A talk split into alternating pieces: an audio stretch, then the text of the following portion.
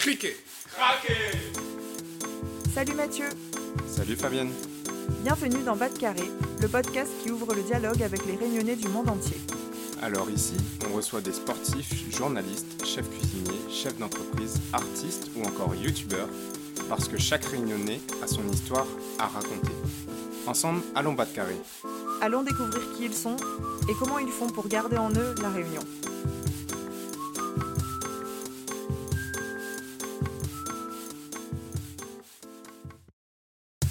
Salut Lucie Salut Fabienne, comment il est? Léla, Léla, très contente de revenir en 2022 avec de nouveaux invités et d'être avec toi pour introduire cet épisode. Merci Fabienne, le plaisir est partagé. Moi aussi j'ai très hâte de dévoiler ce que Bad Carré a concocté pour vous cette année. D'autant plus qu'on ne le savait pas à la préparation de l'épisode, mais tu connais l'invité du jour, non? Oui, ça, ça remonte à mon adolescence. En fait, notre invité, il faisait partie du groupe d'amis d'un de mes cousins, plus connu sous le nom de la Team Vicious, des passionnés de voitures. C'est trop drôle parce que ça remonte à 10 ans, quoi. Et, euh, et voilà, c'est comme ça que je l'ai rencontré. Et puis plus tard, il m'a même hébergé quelques jours euh, lorsque je suis allée en France pour mes études. C'est assez fou. Mais ne faisons pas plus durer le suspense, Fabienne. Qui accueille-t-on dans Bas de Carré aujourd'hui? Aujourd'hui, nous avons le plaisir d'accueillir Neil Beretta, plus connu sous le nom de Mon Rigolo, grâce à ses sketchs sur YouTube. Vous êtes sans doute déjà nombreux à le connaître d'ailleurs, que ce soit via YouTube ou Instagram. Neil partage régulièrement dans ses vidéos ses ressentis sur la culture et l'actu réunionnaise, et toujours avec humour. Et nous allons découvrir avec lui son parcours de la Réunion à l'Hexagone, où il réside actuellement depuis plus d'une dizaine d'années, et les péripéties qui l'ont amené à créer sa chaîne. Il va nous parler de son processus de création, la façon dont il travaille et ses inspirations. Nous allons donc avoir la chance de rentrer un peu dans les coulisses de cet humoriste et donc de mieux le connaître. Mais Neil n'est pas seulement un humoriste ou youtubeur, il a aussi vécu plein d'autres expériences dans lesquelles les réunionnais qui sont partis de l'île un jour se reconnaîtront peut-être. Il a eu une carrière pleine de rebondissements et a pourtant réussi à garder un lien fort avec la Réunion. C'est ce que nous allons découvrir. Alors, sans plus attendre, je vous souhaite une très bonne écoute. Bonne écoute à toutes Bonjour Neil, Bonjour Fabienne. bienvenue dans Bas de Carré, merci beaucoup d'être avec nous. C'est vraiment un plaisir de te recevoir et je suis sûre que les auditeurs aussi sont contents de t'écouter, de savoir que tu es là aujourd'hui parce qu'ils ont été plusieurs à nous demander de t'interviewer récemment. Donc, euh, je pense que ça va être une belle surprise pour eux. Bah écoute, je suis vraiment content. Ça, ça veut dire qu'il y a des gens qui commencent à me connaître, parce que je pense pas non plus qu'il y ait 300 000 personnes qui attendent ce podcast, parce que 300 000 personnes ne me connaissent pas, mais en tout cas c'est un réel plaisir de savoir que des gens t'ont demandé et, de pouvoir faire ça aujourd'hui, d'échanger en créole, vraiment c'est le top. Bah ouais, on est vraiment, vraiment ravis de, de t'avoir avec nous. Et pour les gens qui ne te connaissent pas, donc euh, nous on te connaît grâce à ta chaîne YouTube euh, principalement, qui est Mon Rigolo. Et j'invite euh, donc les gens qui ne te connaissent pas à aller voir tes vidéos et tes sketchs sur la Réunion sur cette chaîne YouTube. Pour les gens qui du coup n'ont pas encore eu l'occasion, est-ce que tu peux te présenter et nous dire un peu ce que tu fais? Bien sûr, alors je, je m'appelle Neil, alias Mon Rigolo. Euh, je suis un gars de Saint-Pierre originalement, euh, originellement, pardon. je vis en métropole depuis 13 ans, bientôt 14, et un désir profond de, de, jouer la comédie et allié avec euh, un amour profond pour l'humour, on fait que mon rigolo est né suite à diverses choses dont on va peut-être parler. Et voilà, mon idée, c'est à la base, c'était, c'était de casser la blague sur, euh, sur des sujets un peu divers et variés, mais surtout sur la culture créole. Et puis, le fait de, de, trouver un public, de se nourrir de gens qui trouvent que ce que tu fais, c'est bien, ça donne des ailes, et puis des sujets euh, finissent par euh, se développer. On trouve d'autres choses à dire, on trouve d'autres concepts. Et il y a plusieurs concepts qui sont nés, je pense qu'on va développer après. Et, et voilà, j'essaye de. Je me suis dit, tu vois, si t'aimes pas la culture créole, je vais t'avoir par la bouffe. Si t'aimes pas la bouffe, je vais t'avoir par les informations. Et si t'aimes pas les informations, déjà ça veut dire que t'es méga chiant dans ta vie, mais je vais t'avoir par la musique. Si t'aimes pas la bouffe et les informations, franchement, euh, c'est compliqué quoi. je sais pas à quoi sert ta vie, mais... ouais. Non mais voilà, l'idée c'était, c'était, voilà, et toujours avec euh, cette profonde âme créole qui, qui, qui est en moi en fait. Il y a un tas de gens qui m'ont dit pourquoi tu fais pas en français, en fait le truc c'est que déjà quand tu rigoles en créole c'est beaucoup plus simple, ça vient plus naturellement, tu vois, et puis on a des expressions, des intonations, des, tu vois, des, le rire, euh, le regard, le, le, rire dans le regard, quoi, tu vois. Et dans, dans, tout ce que tu, dans tout le mouvement corporel, c'est différent, quoi, tu vois. Ouais, c'est vrai, je vois ce que tu veux dire. Et ça fait combien de temps que tu as lancé euh, tes vidéos sur YouTube, du coup? Le 19 mars, dans, dans, dans, dans, là, dans, dans, dans, un, on va dire dans un mois, ça fera deux ans, quoi. Ah, ça fait deux ans, donc euh, donc c'est pas mal. T'as été en tout cas persistant parce que tu postes combien de, c'est à quel rythme? Bah, je poste beaucoup. Je sais que je poste beaucoup. Je, je, suis tout le temps en train de créer. J'ai tout le temps des idées. Euh, donc je poste. Euh, avant, déjà, il y avait un Rouvre ton journal par semaine, presque. C'est-à-dire que je suis pas borné à me dire il faut que je fasse parce qu'en en fait au final, quand il faut que tu fasses, ça perd en naturel et ça perd en authenticité. Quand les informations étaient vraiment nulles, bah j'en faisais pas. Et puis ça me permettait de faire une petite pause. Mais grosso modo, cette, cette année, j'ai commencé les Rouvetons Journal. Le premier a eu a commencé le 1er euh, avril et le dernier c'était la dernière semaine de décembre donc euh, donc euh, il y en a eu 24 et Rouvre tout journal, tu parles des actualités là, en fait. Voilà, exactement. Ouais, c'est mon concept. Ouais, excuse-moi, j'ai un peu pris les devants, mais c'est mon concept où, voilà, où je parle des actualités. Et puis entrecoupé, il y a eu, il y a eu deux ou trois, euh, même quatre. Euh, Rougaille la blague, un truc sur lequel je, mon concept sur lequel je parle de la culture créole.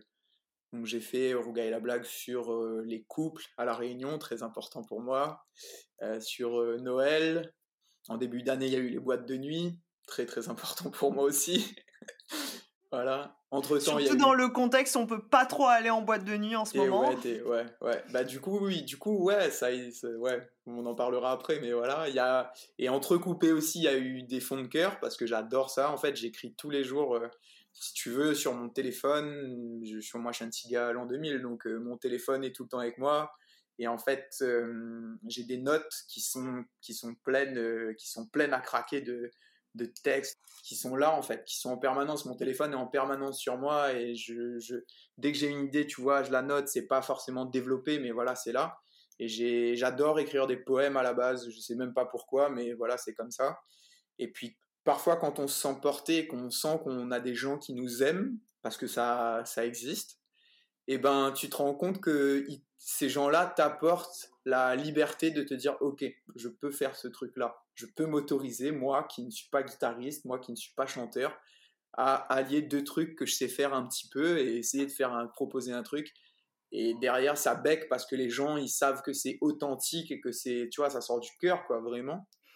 Oui, parce que à la base, c'est pas ton métier d'être euh, comédien ou humoriste. Pas du tout. Si on revient un peu euh, aux, aux, origines, c'est quoi ton, ton métier? Je suis prof de mécanique auto, j'ai une forme auto-moto, euh, j'ai une formation euh, classique en, en mécanique, derrière j'ai fait une licence en mécanique, enfin en management des services de l'automobile. J'ai quitté la Réunion pour cette, pour cette licence-là.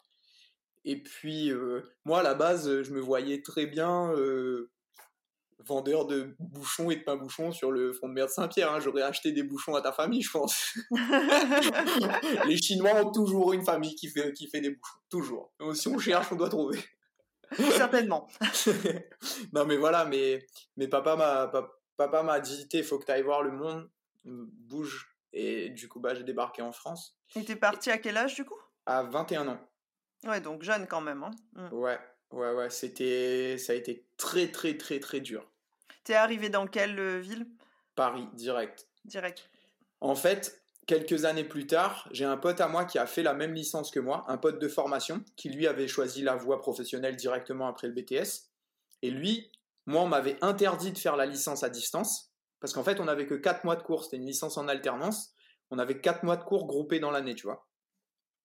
Moi, on m'a interdit de faire la licence à La Réunion, alors que mon entreprise me prenait à l'époque. J'étais, j'étais chez Caillé, donc ils voulaient me garder. Euh, et, après le BTS, et j'aurais pu travailler chez eux et continuer chez eux. Et on m'a refusé. On m'a dit non, il faut que tu sois en France. Et mon pote, lui, il a fait euh, les quatre mois, il venait un mois, il repartait, il venait un mois, il repartait. Il l'a fait à La Réunion, dans son entreprise. Et comment ça se fait que toi, t'as pas pu Il y avait une raison euh, Non, je sais pas, je sais pas. Peut-être que les... c'était la première. En fait, c'était la deux... c'était la première session. Moi, j'ai été la première session de cette licence en France, je crois. Première ou deuxième, je vais pas dire de conneries, parce que s'il y a des gens qui écoutent et qui disent non, J'étais la deuxième. voilà, bah, j'étais peut-être la deuxième, mais voilà, c'était c'était tout nouveau, c'était un truc qui n'existait pas. Voilà, c'était le management de service de l'automobile, c'était un truc un peu pompeux. Enfin voilà, j'ai pas j'ai pas appris grand chose grand chose dans cette licence, mais j'ai fait j'ai fait ça. Je suis venu en France. Et tu as trouvé un travail directement euh, en, en France et c'est pour ça que t'es pas rentré ou euh? Non, mais en fait, en fait, c'est même pas ça. C'est que si tu veux, euh, donc pour, pour prendre cette licence, il fallait absolument un garage on, avait des contacts, euh, je sais plus par qui, et j'ai obtenu euh, un poste qu'il fallait pour être dans cette licence dans un garage, euh, dans un garage Mercedes dans les beaux quartiers à Paris. Donc, tu vois, beau gosse. J'étais dans le 17e arrondissement de Paris, tu vois. J'étais content, je barrais au travail bien habillé, tu vois. Petit plaisir quand même.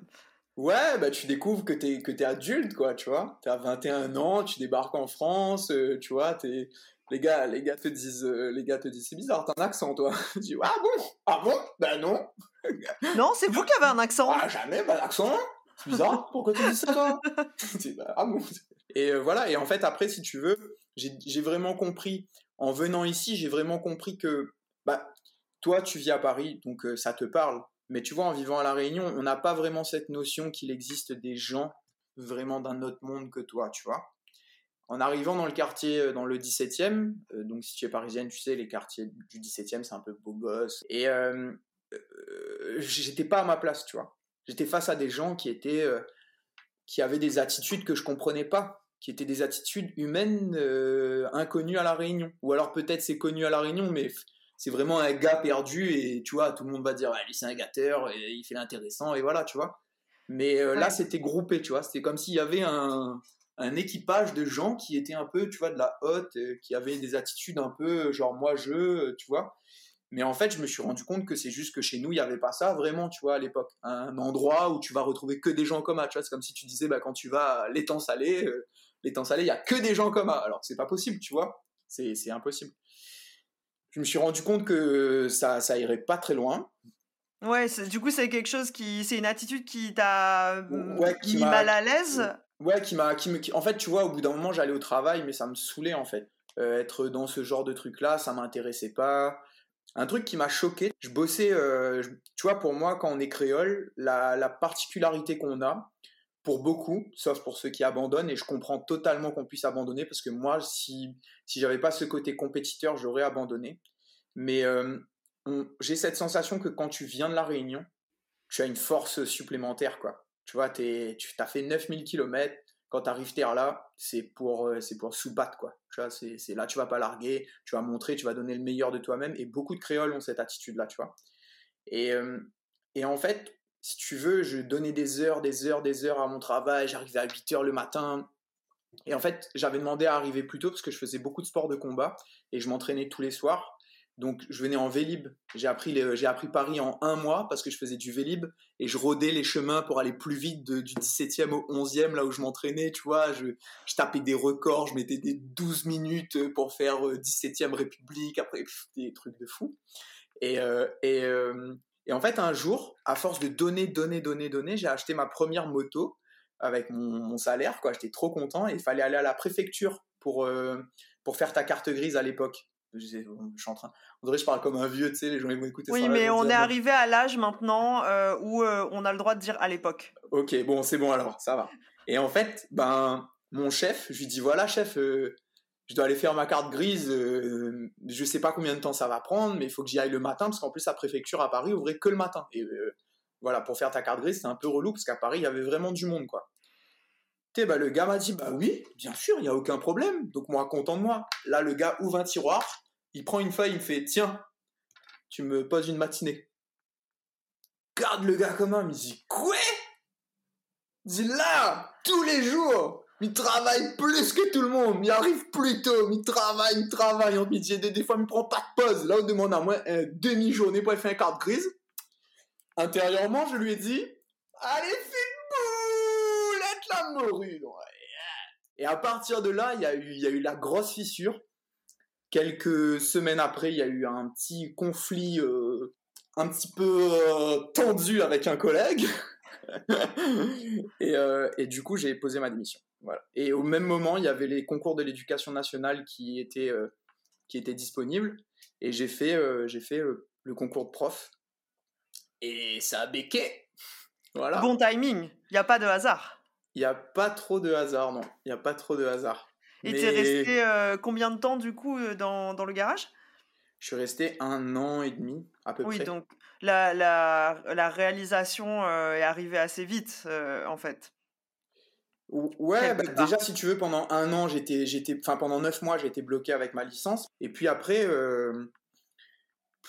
très vite, franchement, en janvier, en, en, ouais, en janvier, en janvier, j'en pouvais plus. L'hiver, des gens qui te parlent, qui te prennent de haut, euh, qui voient que tu es plus jeune, donc ils essayent de monter sur ta tête. Euh, non, enfin voilà, tout un tas de choses qui se sont mis, tu vois, et je me suis dit, mais en fait, j'ai rien à faire dans ce monde-là, quoi. Rien à faire. Ouais, c'était pas toi, quoi. Non. Je, je, j'ai eu cette chance, tu vois, de, je sais pas d'où ça vient, mais de, de m'écouter, quoi. Tu vois, de savoir qu'il y a des trains où c'est pas possible, quoi. Et d'avoir une famille aussi qui était là, euh, même s'ils étaient à distance parce qu'ils étaient à La Réunion, tu vois, d'avoir une famille qui, qui, qui t'écoute et qui essaye de trouver des solutions avec toi, tu vois.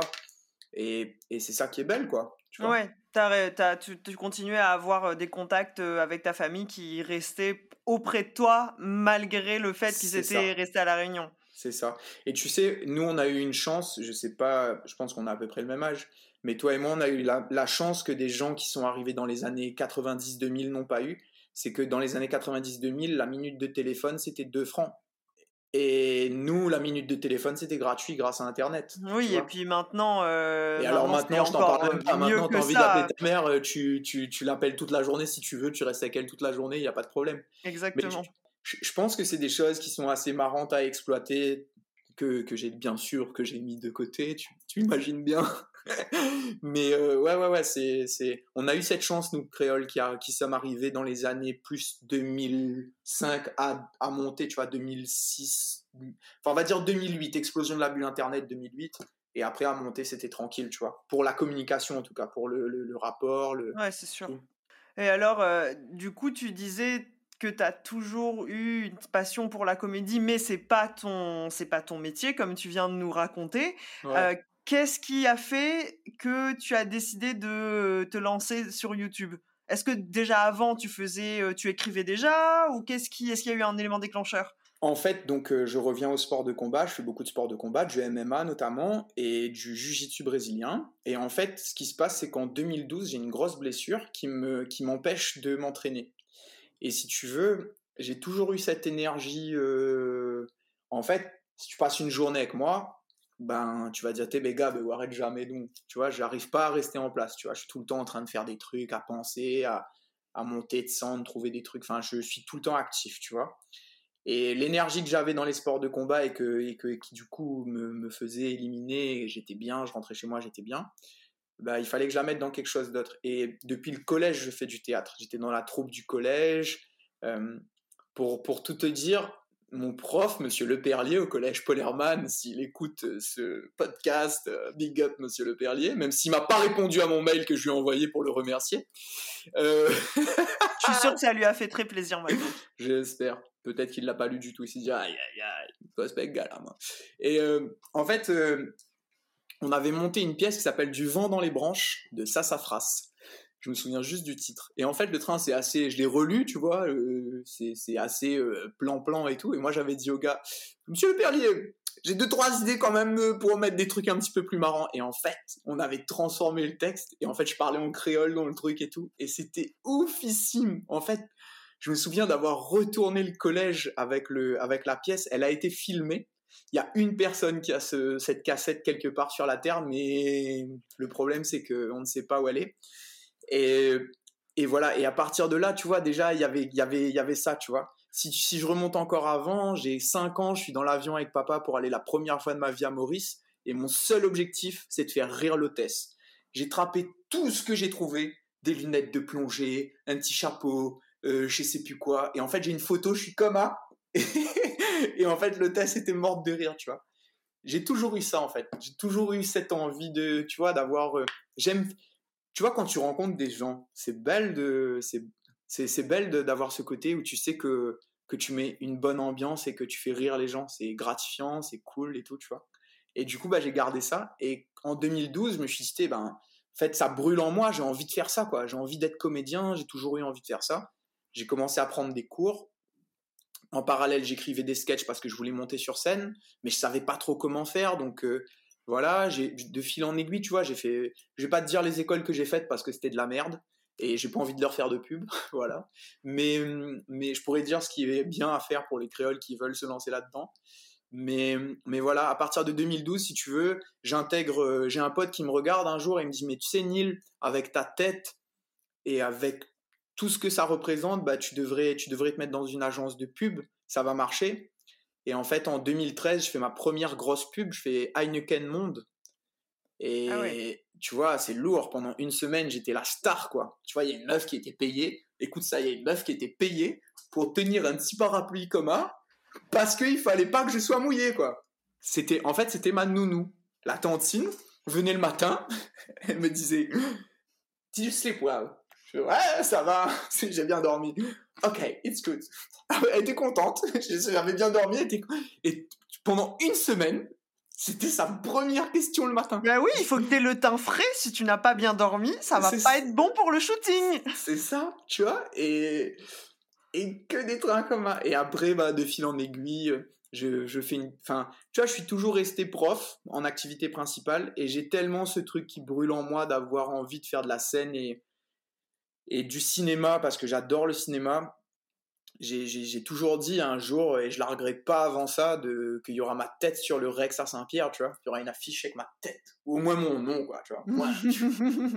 il faut, il faut, non? Bah oui, bah, bah, l'objectif, il faut avoir des objectifs dans la vie. Hein. C'est clair. Du coup, c'est intéressant parce que tu disais tout à l'heure dans la pièce de théâtre que tu as joué, euh, donc la pièce de théâtre de Monsieur le Perlier, euh, tu parlais déjà créole. Et est-ce que tu as toujours eu envie, c'était naturel pour toi de d'écrire en créole?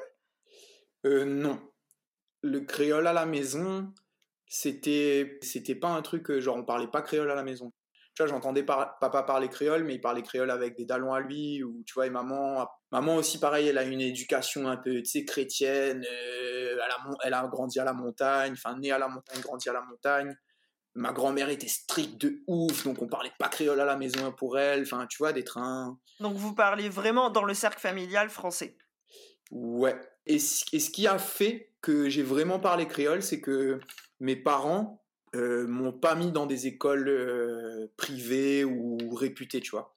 À Saint-Pierre, je suis allé au collège Paul. Je suis méga fier d'avoir fait ce collège-là. C'était un collège dur, je me suis fait raqueter.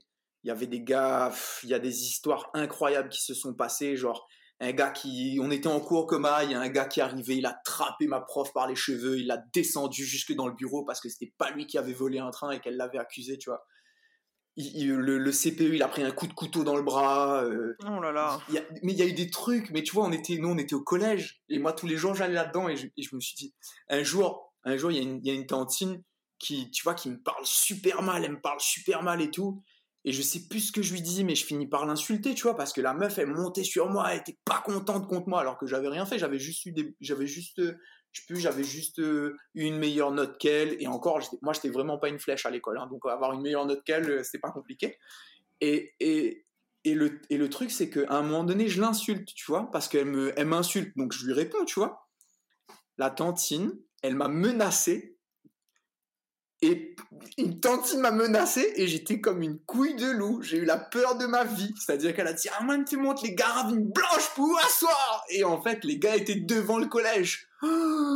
J'ai eu peur, j'ai eu peur de ouf. C'était en quatrième, j'avais peur. Bah, franchement, je comprends, j'aurais peur aussi. Hein. Mais pendant trois jours, j'avais pas envie d'aller au collège. Et en fait, un, un, matin, tu vois, ben, je suis allé m'excuser avec la tantine. J'ai dit, eh ben pardon pour euh, l'autre jour, j'ai pas fait exprès.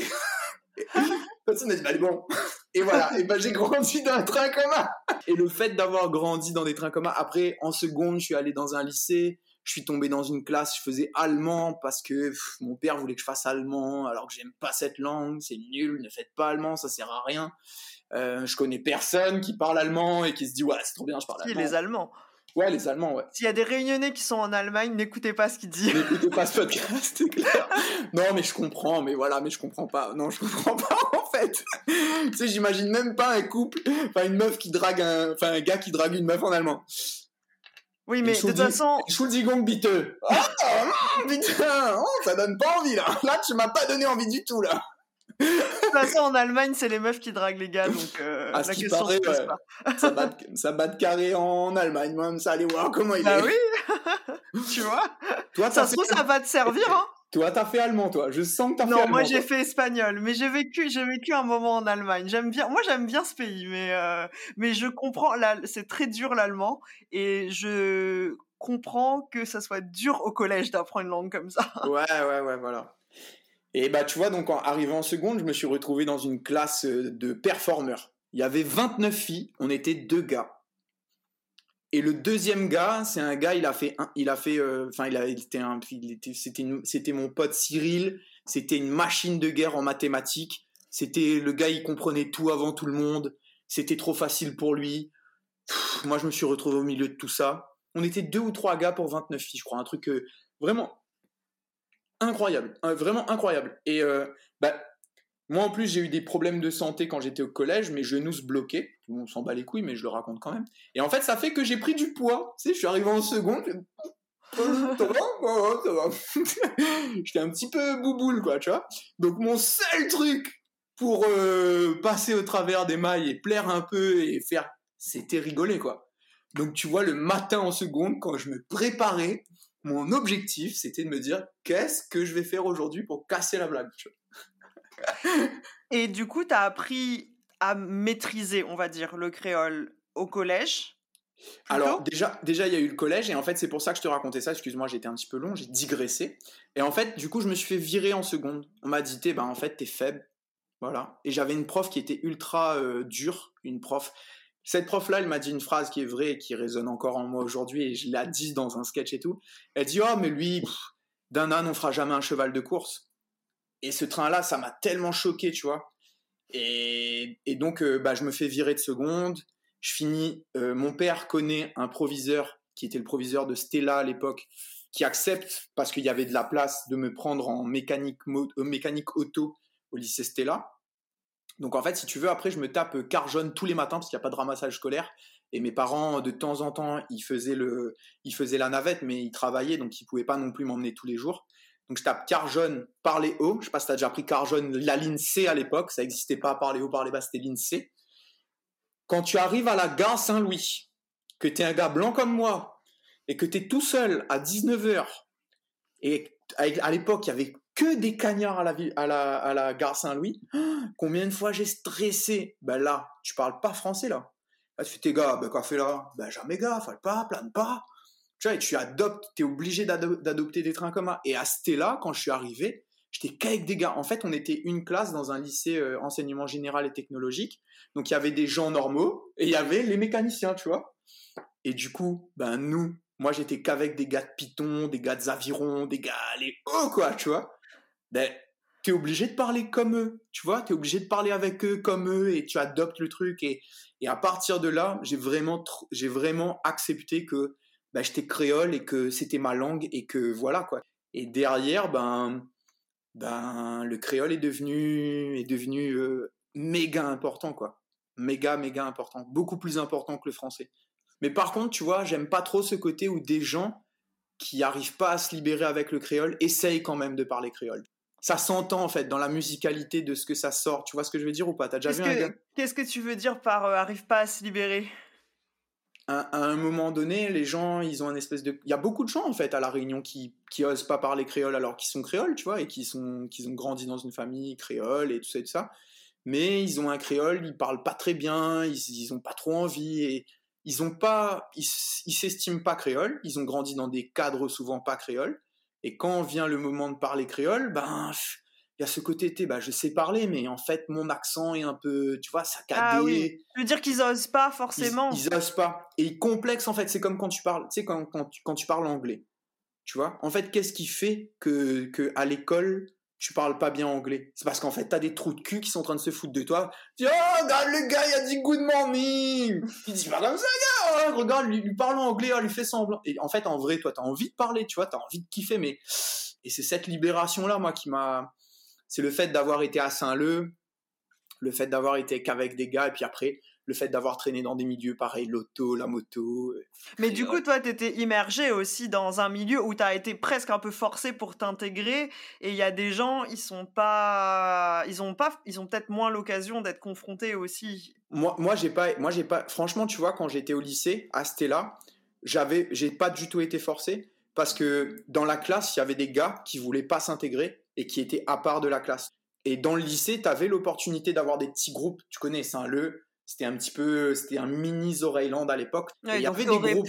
si il y avait des groupes. Ouais, voilà, si j'avais envie de traîner qu'avec des gens euh, qui ne parlaient pas créole et qui étaient dans leur culture surf, culture que je respecte et qui est géniale aussi. C'est une culture, euh, voilà, ça fait partie de la Réunion, ça construit la Réunion. J'ai vraiment, j'ai pas été forcé. C'est que naturellement, c'est c'est plus fort que toi, quoi. La Réunion bat, euh, bat, bat, bat, dedans et, et c'est belle, quoi. Et aujourd'hui, je suis tellement heureux d'avoir. Parce qu'après, tu vois, j'ai barré au lycée Roland parce que j'ai fait un premier BTS. Après, j'ai barré au lycée à Brassens où j'ai fait un deuxième BTS. Du coup, j'ai rencontré des créoles de partout avec des accents différents, avec des mentalités différentes. Et c'est vraiment le fait d'avoir intégré le fait que voilà, ben, je suis créole, je parle créole qui a fait que peu importe où je suis arrivé, je me suis intégré tout de suite. Tout de suite, j'ai eu des potes. Et tu vois, ça, c'est des dallons que tu gardes à vie, tu vois. C'est des gens que je connais, je croise demain. C'est des dallons. C'est par le créole, en fait. Je pense que sans le créole, ça aurait été différent. Et quand tu dis euh, avec des accents et même avec des habitudes ou des cultures créoles différentes, euh, est-ce que tu peux donner un exemple de euh, ah, pas, quelque chose qui t'a surpris d'un autre créole qui aurait pas les mêmes habitudes? Par exemple, le créole dionysien est beaucoup plus dur. Quand tu viens du sud, que tu arrives à Saint-Denis, c'est vraiment, y a, ça chante pas. Ça, même dans les attitudes, c'est, tu vois, c'est très sec, saccadé. Peut-être que c'est le fait que ce soit la capitale et que du coup, il y a plus de monde, il y a plus de, tu vois, il y a. Mais ça, ça m'a choqué tout de suite. Quand j'ai vu les gars de ma classe, la façon dont ils parlaient, j'étais, bah gars, bah, pourquoi t'es énervé là? Je dis, bah, mais pas énervé là? Ah ok, bah autant pour moi. Ah bah je croyais. dans ton attitude, semblait-il qu'il y avait quelque chose qui t'avait embêté, mais non. Pour te dire, quand je suis arrivé au lycée Brassens, il n'y avait pas un tas de gars du sud, tu vois. En plus, euh, petit, gars, petit gars dans la place, j'avais une 306, donc autant te dire que, que j'étais un peu la vedette.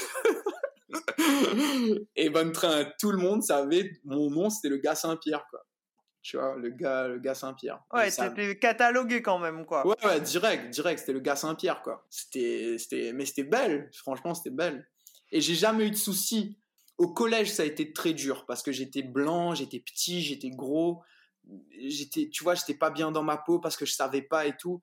Et j'ai été confronté à, comme j'ai dit tout à l'heure, du racket, des trains avec des gars vraiment pas cool, des gars nous, on avait sec pas au collège. Donc autant dire qu'il y avait des gars de 24 ans euh, avec des gars de 15 ans. Eux, ils savaient que en fait, ils, étaient là, ils allaient abuser sur toi et ils allaient gagner parce qu'ils psychologiquement 10 ans de plus quand tu es au collège, c'est trop facile. Je trouve que c'est quand même hyper intéressant de voir le contraste qu'il y a entre là, ce que tu nous racontes de, de ton collège, ton lycée, l'environnement. Alors après, euh, sans évidemment sans jugement, pas du tout. Euh, c'est aussi c'est la réalité hein, de la Réunion. On est tous mélangés euh, et il y a plein d'endroits, je pense, comme tu le décris, même s'il y a aussi des meilleurs euh, établissements où c'est plus cool quand même en termes de couche sociale et tout ça. Évidemment, on va pas se mentir.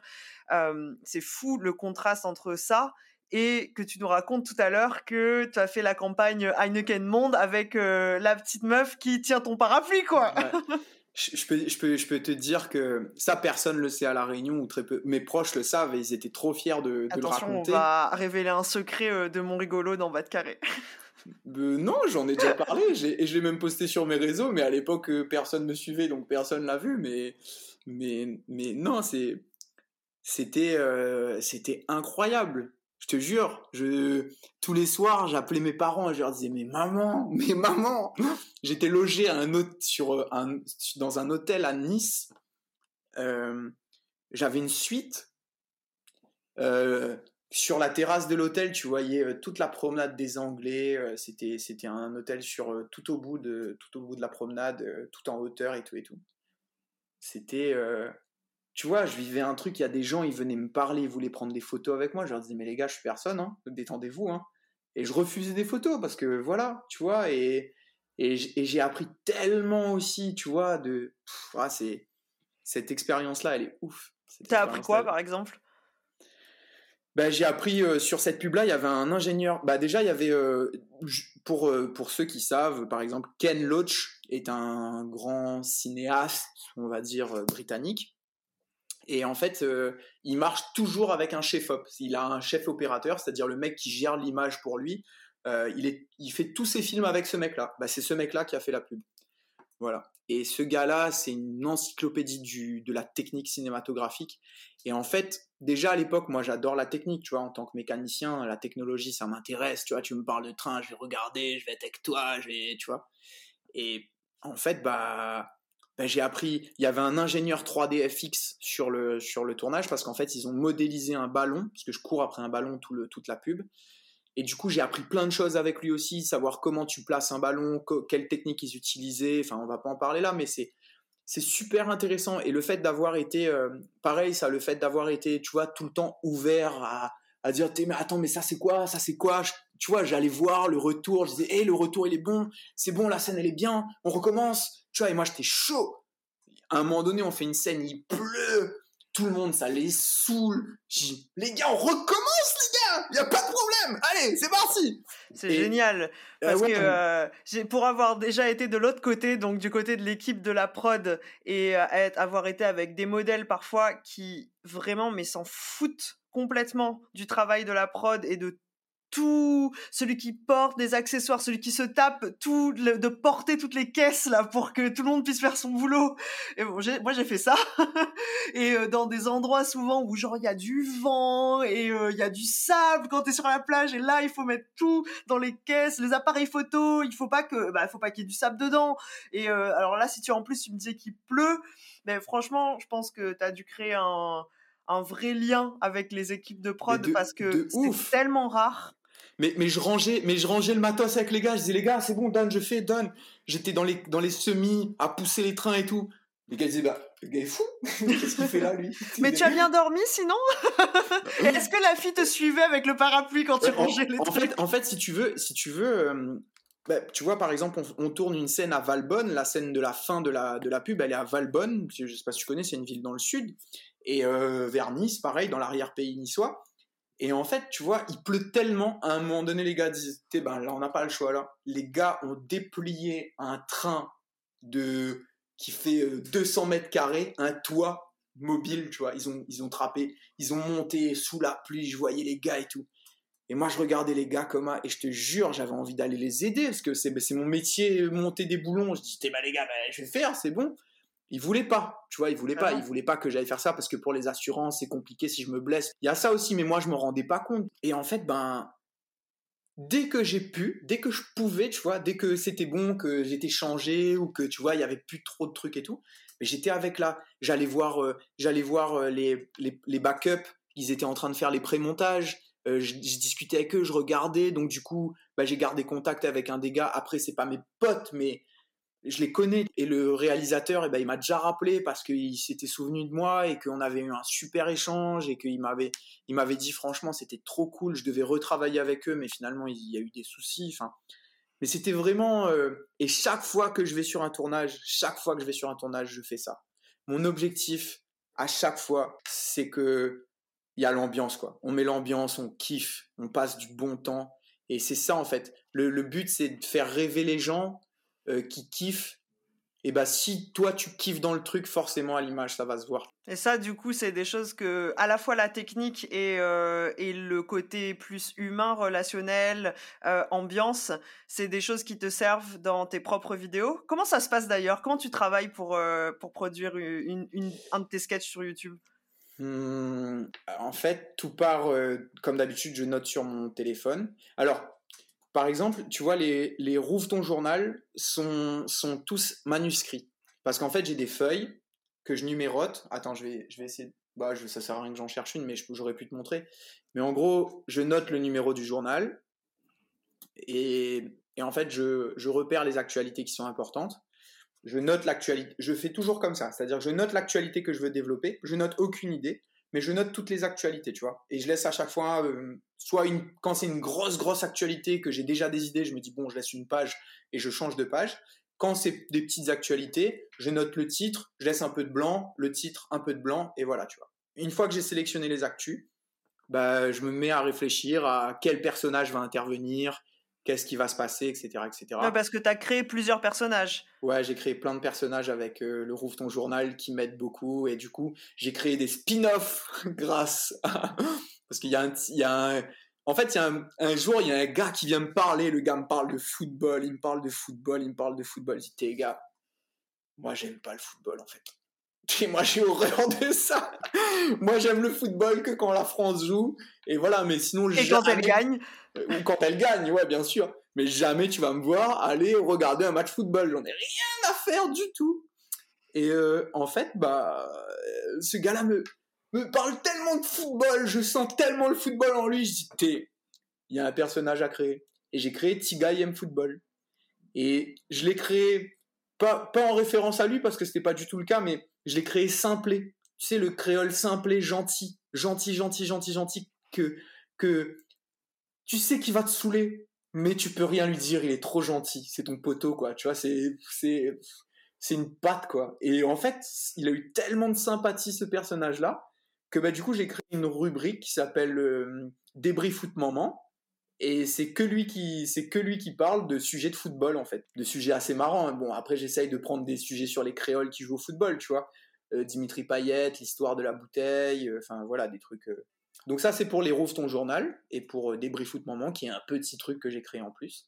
Et par contre, pour les Rougailles la blague, euh, bah là, par exemple, tu vois, ça fait longtemps que je travaille dessus. Je voulais le tourner quand j'étais en vacances à La Réunion, là, mais j'ai, euh, j'en parlerai après, mais j'ai décidé de lâcher un petit peu, de, prendre un peu de recul. Et en fait, j'ai écrit sur les boutiques chinoises, tu vois, les petits boutiques longtemps. Mais c'est un sujet qui intéresse beaucoup parce que tu vois par exemple quand j'étais quand j'ai fait sur le plateau du Virgin Tonic à la Réunion avec Manu Payette quand il était à la Réunion et en fait son frère qui a un groupe qui s'appelle Quoi Nicolas Payette et eh ben il a écrit une, une chanson qui s'appelle 6 heures et qui parle des boutiques chinois. Il y a, y a, j'ai vu un reportage hier passer sur la plus vieille boutique chinoise de Saint-Benoît, il me semble qui est, qui est incroyable, tu vois, elle est tenue par la famille, je vais pas dire de bêtises, mais Quan Lam, il me semble, je sais pas, ou Quan Long, je sais plus, mais Quan Lam, je crois. Et du coup, ben, pareil, et en fait, c'est un sujet, j'ai vu pas mal d'artistes aussi s'exprimer sur les boutiques chinoises, soit dans les, dans les, dans les peintures et tout et tout. Et en fait, bah, si tu veux, pour revenir à ce que je te disais par rapport au Rougail la blague, c'est quelque chose que j'essaye de construire réellement, avec un savoir que je n'ai pas forcément moi. Et dans, dans, je pense que les Rouga et la blague ont cette portée qui est que les gens, les, les, gens aiment bien ce format parce que ça leur parle beaucoup. Ça, ça, ça, ça, fait, ça fait écho en eux à des choses qu'ils ont vécues. c'est vraiment, Rouga et la blague, c'est vraiment ton format culturel, non? Ouais. C'est vraiment culture, culture, quoi. Après, chacun met la culture dans ce qu'il veut. Moi, tu te rends compte, j'ai mis la culture dans les boîtes de nuit. Mais pour nous, après, toi, tu es dionysienne. La culture boîte de nuit chez les dionysiens, elle n'est pas pareille. Parce qu'il y non, bah parce qu'on est obligé de bouger jusqu'à Saint-Gilles pour aller en boîte. C'est ça, tu vois. Alors que nous, nous, Saint-Pierre, c'était, il y avait 12 000 boîtes de nuit déjà. Quand il y en avait une qui fermait, il y en avait deux qui ouvraient, quoi. J'ai mis, j'ai mis les boîtes de nuit dans la culture parce que ça fait partie de la culture créole, d'aller en boîte, d'aller danser, l'ambiance salle verte depuis toujours, tu vois. Et euh, donc, le, le, voilà, par exemple, sur, le, sur les boutiques chinoises, bah, je mets du temps à le construire parce qu'en fait, et aussi, je veux le faire vraiment solide, c'est-à-dire que j'ai un ami d'enfance qui s'appelle, euh, enfin, c'est la famille Assing à Saint-Pierre. Donc leurs grands-parents ont des boutiques chinoises et du coup, euh, enfin, ils ont une boutique chinoise qui est fermée parce qu'ils sont trop vieux pour la tenir, mais il y a encore tout à l'intérieur. Donc, euh, tu sais, les vieux meubles, la vieille balance, tout, il y a tout, le, le boulier, il y a tout. Et je veux la tourner là-dedans, en fait, ma vidéo. Mais juste petite parenthèse, j'ai dit boutique chinoise, mais en fait c'est boutique longtemps parce qu'il n'y avait pas que des Chinois qui tenaient les boutiques longtemps. Dans les Hauts, par exemple, moi j'ai un autre camarade qui habite à Sans Souci. Tu vois, c'est des créoles qui viennent de Mafat. C'est la famille Thomas. Ben eux, ils ont une boutique aussi et elle est ancestrale leur boutique. Enfin ancestrale, elle est, elle a 50 ans, même peut-être 60. Et mais c'est des créoles, tu vois, qui tiennent la boutique. Mais c'était ces boutiques, si tu veux. Je vais pas, je vais pas dire, je vais pas appeler ça boutique chinoise. Je vais appeler ça Rougaïla Black boutique longtemps parce que c'est vraiment ça en fait, c'est l'encausticataire, c'est les meubles. Tu peux trouver aussi bien une chambre à air de vélo qu'une boîte sardine ou qu'une lampe pétrole ou, un pétard. Il y avait tout. Tu rentrais dans ce train-là, il y avait tout. Et nous, nous marmaille longtemps quand on allait là-dedans, c'était, tu rentrais avec 5 francs, mais t'étais, t'as connu. Ouais, tu pouvais tout, tu pouvais acheter tout ce que tu voulais, quoi. Bonbon miel, bonbon cravate, bonbon millier, le songe, songe free. Il y avait tout, il y avait tout, tout, tout, tout, tout. Et ils te connaissaient, il y avait un cahier, enfin, il y avait vraiment. Voilà, c'est pour ça. Et, ça, si tu veux, pour moi, c'est vraiment important. Même si je sais que beaucoup de gens en ont déjà parlé et tout et tout. Moi, le mettre en humour, ça représente vraiment quelque chose qui est, euh, qui est qui est accessible en fait. Ça veut dire que même un marmaille qui n'a pas connu, s'il accepte l'humour, bah, il pourra regarder et se dire oh, bah, ça avait l'air d'être belle. Alors que quand tu regardes un gars qui parle à la télé et fait oui alors dans le temps il y avait ça là, on faisait ça, c'est super intéressant, mais c'est pas accessible à tous.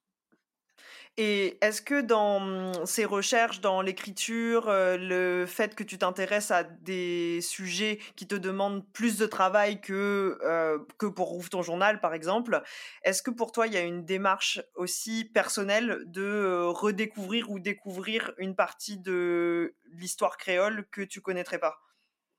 Il n'y a pas cette démarche, honnêtement. Il n'y a pas cette démarche, mais elle vient en fait. Enfin, c'est pas une démarche qui vient, mais c'est ultra intéressant. Tu vois, c'est super intéressant parce que tu, vois notamment, euh, notamment sur euh, la veillée mortuaire, qui est un, qui est un la blague que j'ai fait qui a bien marché aussi. Il y a des sujets, j'ai besoin de demander à personne. Tu vois, Rougaille, la blague sur la pousse, j'étais à la maison. C'était, c'était Hollywood, c'est bon, les gars, c'était chez moi.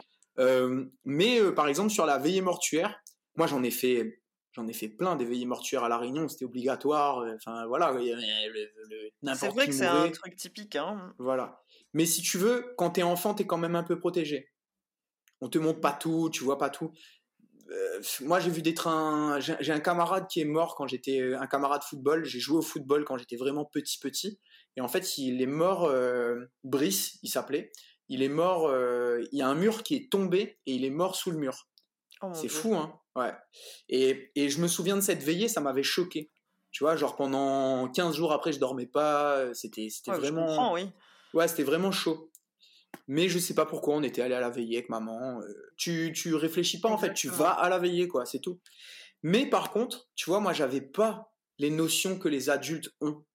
C'est-à-dire, euh, tu sais, le truc, euh, moi, moi c'est une, c'est, c'est, c'est une, c'est une amie à ma maman qui m'a raconté ça touche le doigt de pied le mort quand tu passes à côté pour être sûr que est mort. Il y a des gens qui font ça. Il y a les histoires domino. Je, je, ne savais pas que pendant la veillée, parce qu'en fait j'étais trop, j'étais trop jeune et même quand j'y allais, tu vois, la dernière veillée à la réunion à laquelle j'ai dû aller, je devais avoir 18 euh, euh, ans, un truc comme ça, 18-19 ans avant de barrer de la réunion, tu vois, parce qu'après quand tu rentres, s'il y a une veillée, tu vas pas, ça te nique tes vacances, on est d'accord. Donc, donc euh, t'es triste, c'est pas bien et tout, mais, mais non, mais moi, je peux. Enfin, en plus, euh, moi, j'ai aucun problème avec la mort, mais j'ai pas envie de, de, cultiver ce train-là. Euh. Et donc, j'avais besoin de, tu vois, de, de, gens qui me racontent un peu des trucs que moi, je connaissais pas. Et ça, c'est super intéressant parce qu'après, tu, tu analyses, tu te rends compte qu'il y a des petites spécificités. Et c'est ça qui fait la richesse de notre culture créole et que je défends à mort aujourd'hui et que j'ai envie que ça ne se perde pas. J'ai pas, j'ai pas envie que la Réunion devienne un petit Paris euh, dans 30 ans et que, tu vois, il n'y ait plus nos petites spécificités, en fait. On ne peut pas lutter contre l'évolution, on ne peut pas lutter contre la, contre la disparition de certaines habitudes, mais on peut lutter contre le fait que ça, ça, se, ça se transforme et que ça devienne euh, aseptisé comme un autre endroit. Quoi. Justement, pour quelqu'un qui ne t'aurait encore jamais écouté ou qui n'aurait pas encore regardé tes sketchs, euh, par rapport à tous ces aspects culturels, par lequel il devrait commencer? Bah, Par les rougailles la blague. Un sujet en particulier parmi les rougailles la blague? Bah pour moi, c'est un de ceux qui a marché le plus parce que j'ai eu des bons retours dessus. Euh, la veillée, déjà, c'est pas mal. Euh, il y a le Grand Oiseau Blanc aussi, qui est le voyage initiatique entre la Réunion et la, métropole. Et il y a le numéro 3 aussi, qui, qui, qui le jugeur de créolité. Je l'aime beaucoup. C'est vraiment un truc. Euh, en gros, le jugeur de créolité, c'est que tu vois, à chaque fois que je suis sorti avec une fille à La Réunion, à chaque fois que j'arrivais dans un repas, c'était genre silence. Les gars me regardent, je sens qu'ils disent hum, gars là, c'est quoi ça? Tu vois, ils osent pas trop. Et à un moment donné, il y a toujours une mamie, une tati qui est là, qui te regarde comme elle fait Mais euh, Nil, Nil, Nil, pas, pas, pas, audition et tu vois, et ça libère tout le monde de genre, ah, enfin quelqu'un qui pose la question. enfin quelqu'un qui pose la question. Et si tu veux, bien sûr, euh, je ressemble à oreilles. Ma maman est créole, mon papa ne l'est pas. Euh, il est même pas oreille.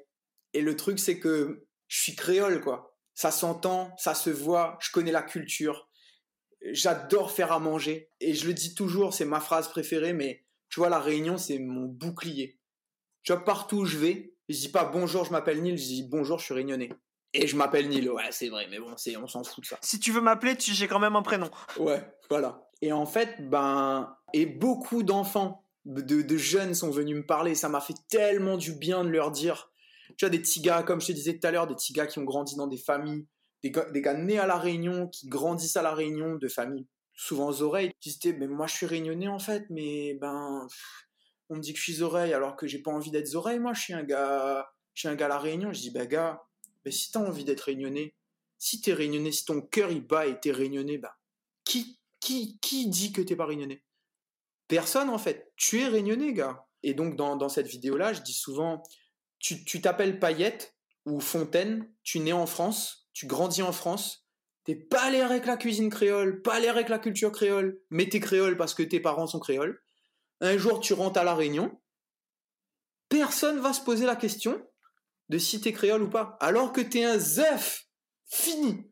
Et j'en connais, hein. je peux te dire que là je te parle de, de gars que j'ai vus revenir à la Réunion.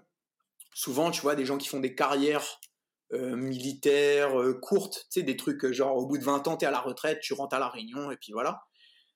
Tu j'ai un gars dans, que je connais, c'est un zeuf le gars, tu vois, il méprise le créole, méprise, tu vois, ce... lui, il est rentré, il est créole. Il a un nom de famille, je vais pas le dire, mais, mais il méprise les créoles, mais un truc de ouf, parce que lui, il a grandi en France, il a fait ses années en France, il a fait tout en France et tout et tout. Mais lui, par contre, on va considérer qu'il est créole tout de suite, on va pas se poser de questions. attends, lui, il s'appelle euh, comme ça, c'est bon. Ben non, en fait. Être créole, c'est connaître la culture, connaître la, connaître la culture, connaître le manger, euh, connaître des, endroits, savoir les transmettre, hum, avoir envie de partager. Et, c'est ça le plus important en fait. Et je trouve ça vraiment dommage que plein de gens... Euh, et, la, et la langue aussi, très importante, la langue. Mais par contre, parlez, vous mettez pas à parler créole pour parler créole. Si ça vient pas, laissez le temps autorisez-vous le droit que ça prenne le temps, mais faites pas en plus de parler créole pour parler créole. Mais tout ça, c'est un ensemble de choses qui sont méga importantes pour moi, et c'est pour ça que le jugeur de créolité, c'était méga important pour moi avec ma tête. J'étais obligé. Mais par contre, ouais, ma tête, mais si ma juroute nénène, de connaître sort. Franchement, je pense que si on t'écoute et qu'on t'entend, il euh, n'y a pas trop de doute sur ta créolité. Hein. ouais, et regarde, tu vois, par exemple, je sais pas toi si tu connais l'histoire de ta famille. Les Chinois, beaucoup, il y en a beaucoup qui sont arrivés juste avant la guerre à la Réunion. Juste euh, genre 38, en 38, en, tu sais, qui, qui, ont débarqué. Et il y en a beaucoup aussi qui sont arrivés en 60.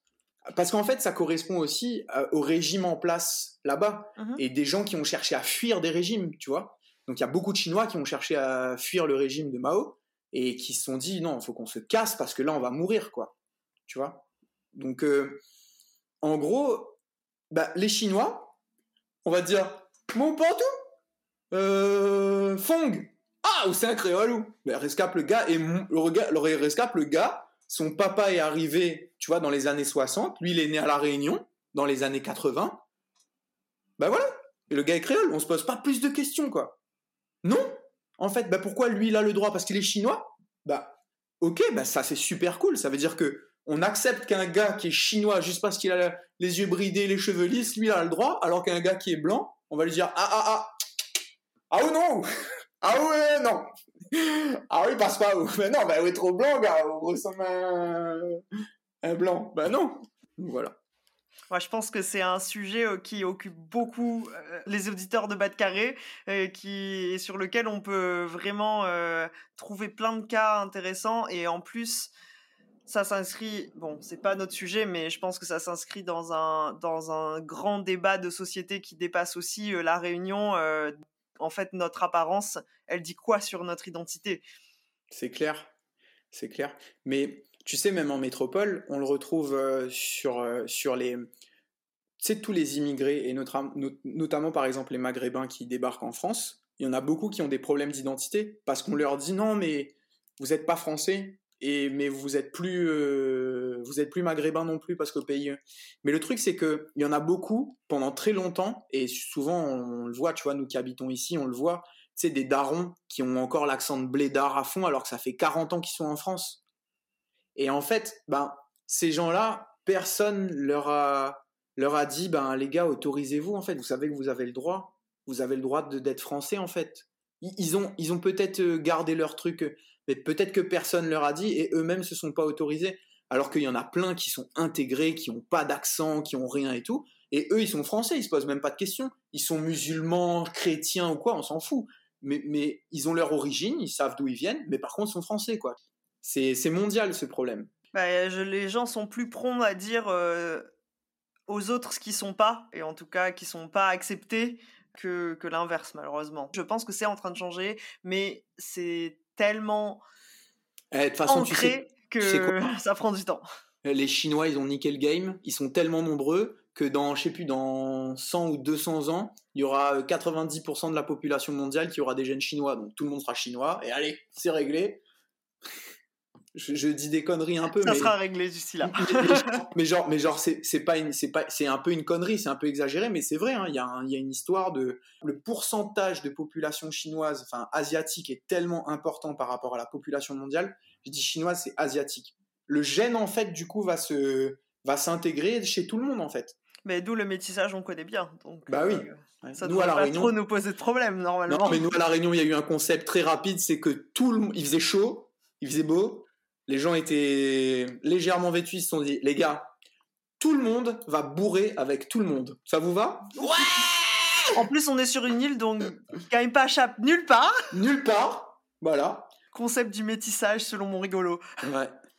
C'est un peu repris à Manu Payette, parce que Manu Payette aussi a fait cette blague-là. oh mon Dieu. Après Thierry Jardinou.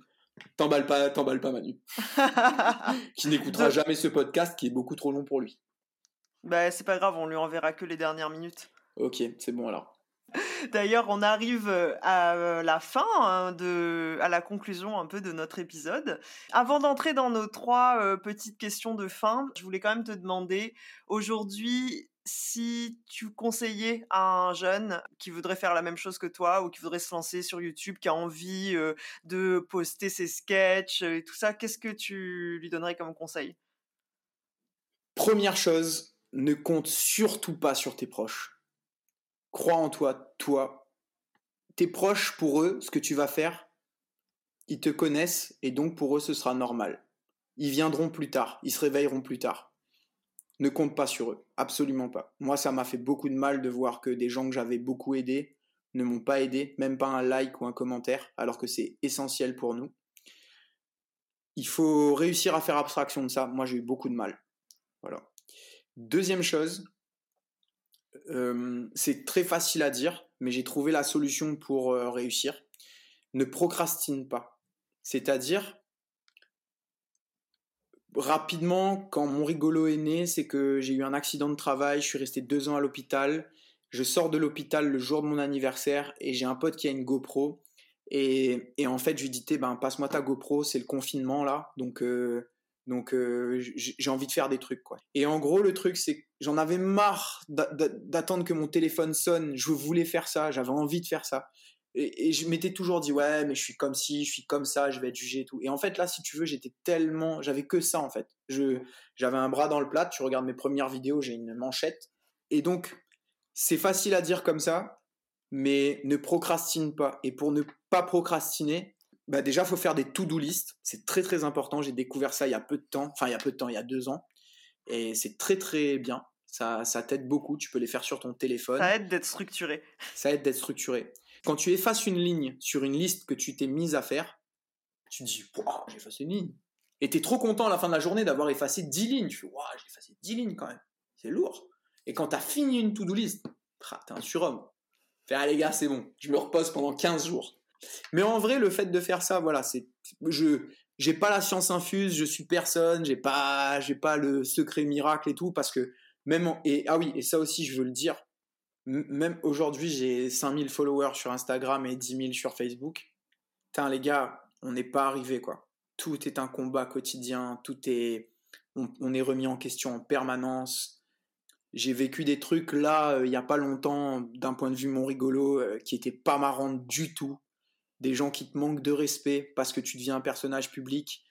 Et, il faut être paré à ça, surtout pour les jeunes. Prémunissez-vous, faites attention, euh, changez vos réseaux sociaux perso, changez-les. Voilà, ça c'est méga important. Et apprêtez-vous à ce que des gens soient méchants. Il va y avoir de l'amour à n'en plus finir, mais il va y avoir des connards aussi. Et eux, ils font très très mal.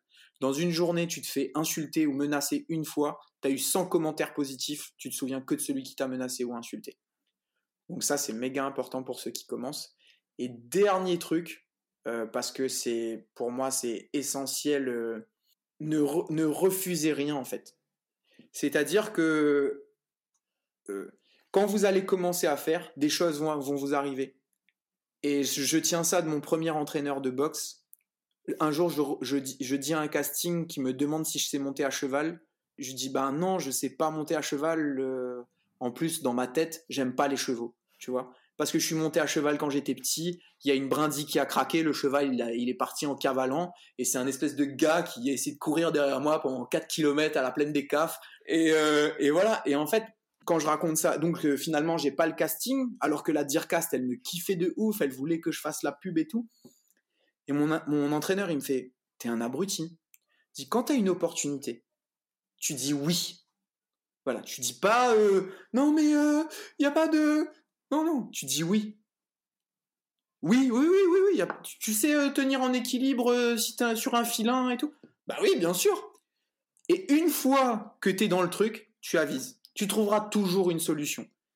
Et le fait d'avoir ça en tête, bah ça m'a ouvert plein de portes. Plein de fois où j'ai dit ouais, ouais. Mais genre, c'est sûr? Bah oui Alors que pas du tout, tu vois. Mais alors t'as appris à le faire?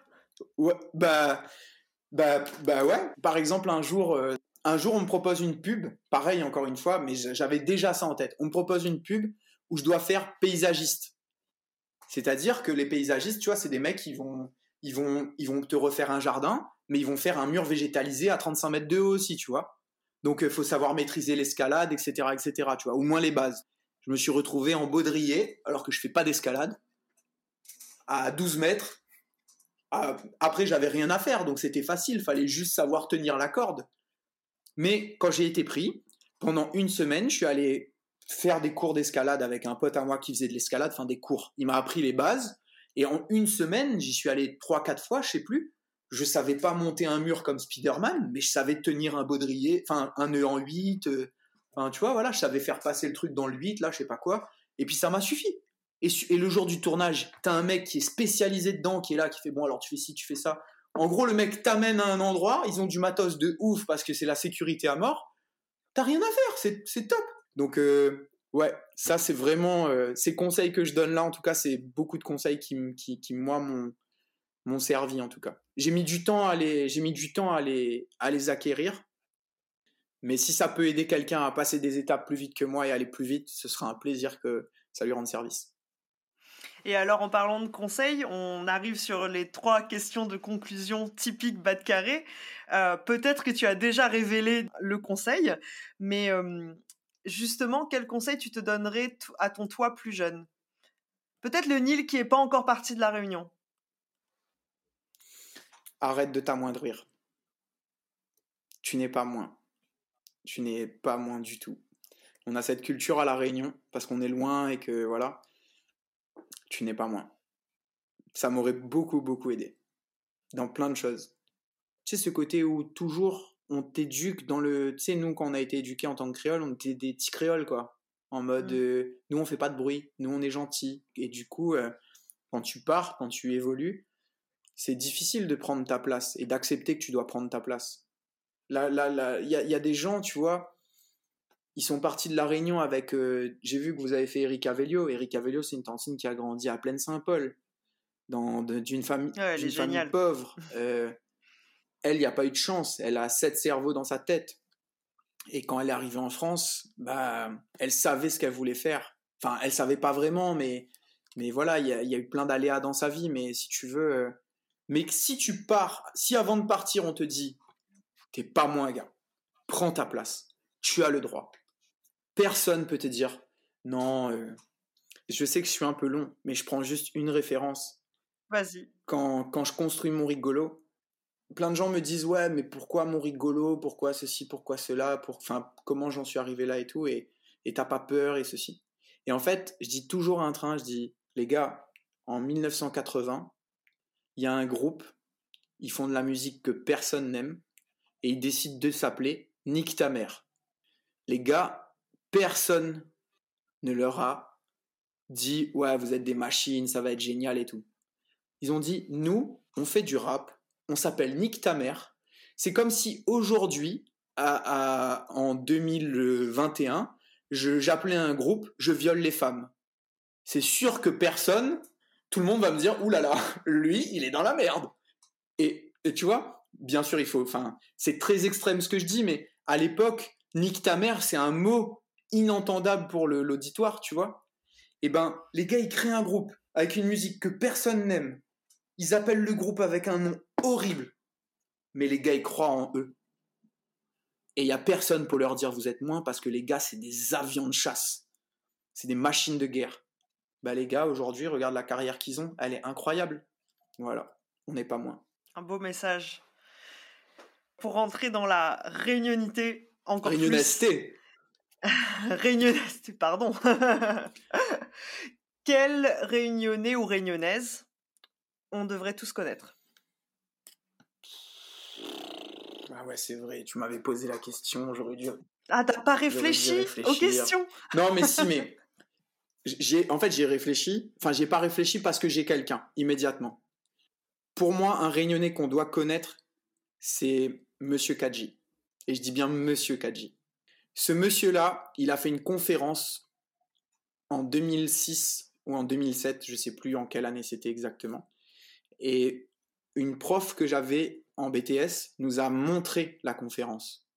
Et ce gars-là, qui est un petit créole, chauffeur de taxi à la base, qui a monté un empire, je ne sais pas s'il est milliardaire aujourd'hui, mais au moins il est multimillionnaire. Et, et, l'argent ne fait rien dans ta vie. L'argent, tu peux en avoir quand tu es malheureux, l'argent il sert à rien. Et j'ai des exemples à n'en plus finir. Mais par contre, ce monsieur, il a dit un truc bah déjà, il est inspirant parce que c'est un créole, petit créole, chauffeur de taxi qui réussit, c'est incroyable. Et dans sa conférence, en fait, à un moment donné, on lui dit Mais monsieur Kadji, expliquez-nous qu'est-ce qui a fait que vous avez réussi Et le gars, il dit Ben en fait, moi, je savais tout faire dans mon entreprise, mais je ne pouvais pas être à tous les postes. Et à un moment donné, j'ai compris qu'il fallait bien payer les gens à la place où ils étaient le plus performants et que et que le fait qu'ils soient contents, bien payés de venir à leur travail, au final, j'allais gagner. Et le gars a construit sa carrière comment en fait? Et le gars, alors bien sûr, ça doit être un requin. Il a dû édulcorer un peu, je sais pas, mais on, ne peut pas réussir sans être un peu ferme et, et dur. Retour sur ce que je disais par rapport à NTM, c'est le fait d'être euh, voilà, d'être euh, sur tes positions, tu vois, de pas te faire marcher dessus, c'est comme à. Ça aussi, on peut le donner comme conseil, il faut, faut être ferme, quoi. Tu, tu... Mais voilà, mais pour moi, ouais, Monsieur Kadji, l'aspect business, l'aspect humain, l'aspect, l'aspect, et puis il est toujours à la Réunion. Il a pas bougé, tu vois. Il y a des gens qui ont de Châteauvieux, il est parti. Euh, il y en a plein qui, qui, qui quittent, ils quittent le navire en plein, ça, ils quittent le navire. Il y a plus personne. On laisse l'île à des extérieurs. C'est des, des, investisseurs extérieurs qui viennent à la Réunion pour euh, racheter l'île. Monsieur Kadji est toujours là. Il n'est pas parti, il n'a pas quitté le navire. C'est pas parce qu'il paye des impôts qu'il part. Après, bien sûr, il doit avoir des systèmes pour pas payer d'impôts, et tant mieux. Mais ce que je veux dire, c'est que le gars est toujours là, quoi. Quand tu m'as posé cette question en mail, moi, je, voulais dire lui tout de suite parce que. Bah, parfait. La première intuition est toujours la meilleure. Oui, et il a fait beaucoup de choses à La Réunion. Après, je peux te citer d'autres personnes à connaître, hein, mais. On a dit, allez, il n'y avait qu'une seule, euh, une seule personnalité. Pas de problème, une seule personnalité. On va avec Monsieur Ça me va. Et la dernière question, enfin, et j'ai hâte de savoir euh, ce que tu as choisi. Quelle est l'expression créole que tu aimerais partager avec nous aujourd'hui? Euh... Bah, il y en a tellement, mais il y en a une que j'affectionne beaucoup, qui m'a été remis dans l'oreille il y a peu de temps par un ami à moi, que je remercie encore cette expression. Alors, euh, des gens vont pas être d'accord avec l'animal que j'utilise, mais moi, en tout cas, c'est comme ça que je la connais. C'est euh, cochon, il commande pas la corde. D'autres personnes connaissent cette expression par bœuf, il commande pas la corde. Et pourquoi cochon alors? Bah, En fait, je sais, moi, en fait, quand j'étais petit, je me souviens toujours, c'est c'est mon voisin. En fait, mon voisin, il avait des, il avait des, hum, il avait un, comment dire, il avait un, un grand parc avec des bœufs, etc., etc. Donc il avait des bœufs et tout. Quand tu sais, de temps en temps, avant, ben, il tuait cochons dans la cour. Et un jour, il y avait un cochon, et tu sais, les cochons, c'est un peu têtu. Et donc il y avait un grand parc, il y avait un grand truc et tout, il y avait le cochon, il essayait de le prendre pour l'amener pour le tuer, je pense. Et il a 17 phrases en fait. Il avait dit Quoi? Cochon, il commande pas la corde. Et cette phrase-là m'avait fait beaucoup rire, enfin ce truc-là. Et puis après, je l'avais gardé en tête. Et mon pote qui me l'a dit la dernière fois, ça m'a fait rire, ça m'a refait tilt, ça m'a ramené direct en enfance. Tu sais, Madeleine de Proust, bim, direct. Et je trouve que c'est très, très imagé. C'est très, très créole. C'est très chez nous. Ça, ça veut dire quoi? Ça En réalité, ça veut dire que tu es maître de, ton destin. Ouais, ça, ça peut être pris dans plein de choses. Hein. Ça peut être aussi, euh, tu vois, un enfant qui écoute pas, euh, c'est la corde qui commande. C'est, mais j'aime beaucoup, ouais, j'aime beaucoup. Il y a, y a, plusieurs images qui peuvent venir grâce à cette expression. Elle est très rigolote, elle est très imagée, elle me correspond un petit peu. Ouais, c'est ce que j'allais dire, ça te correspond plutôt bien. Et euh... merci beaucoup. Pas de rien. En plus, euh, on ne l'avait pas encore partagé cette expression, euh, cette expression-là. Donc merci beaucoup. Est-ce qu'on peut rappeler aux auditeurs où est-ce qu'on te retrouve? Alors, retrouvez-moi sur mes réseaux sociaux Instagram, Facebook, mon rigolo, mon tiré du bas rigolo. Et ensuite, retrouvez-moi éventuellement sur scène le 24, 25, 26 février à La Réunion pour le Réunion Comédie Festival. Et ça se passe où Ça se passe au Tampon, au Théâtre plein air et à l'Amphi 550 à Saint-Denis. Trois dates. pour te dire, le soir du 26 février, ce sera l'aboutissement. Un des trucs que je voulais dire tout à l'heure. En 2014, je fais un repas avec des amis et je me souviendrai toujours. C'était un moment où voilà où j'étais à fond. Je venais de prendre une pièce de d'être pris dans une pièce de théâtre et tout. Et en fait, je dis aux, convives, je dis, les gars, je suis qu'avec des créoles. Hein. Je dis, les gars, vous savez, un jour, je vais parler avec Manu Payette. Ça va être un camarade à moi, limite, quoi. C'est sûr, je vais rencontrer le gars, euh, je suis dans le même délire, euh, j'adore ce qu'il fait, on va kiffer, quoi. Les gars à table me disent, ah, gars, ça va, détends-toi, c'est Manu. C'est Manu Payette, gars, c'est mort. Et bah voilà, en fait, euh, bah, j'ai été, j'ai fait la radio avec lui à la Réunion, j'ai passé du temps avec lui à Paris dans son bureau, à la radio. Enfin, c'était incroyable d'échanger avec ce gars-là. Dans les jalonnements que j'ai, que j'ai dans ma tête, il y a, il y a Manu Payette, il y a le théâtre Saint-Gilles, qui est quelque chose d'incroyable pour moi. Vraiment. Parce que ça représente tellement de choses. C'est, tu joues en plein air, c'est, c'est incroyable. C'est vraiment, c'est un rêve de, d'enfant, quoi. Et la troisième, c'est euh, ma tête euh, sur l'affiche du Rex à Saint-Pierre.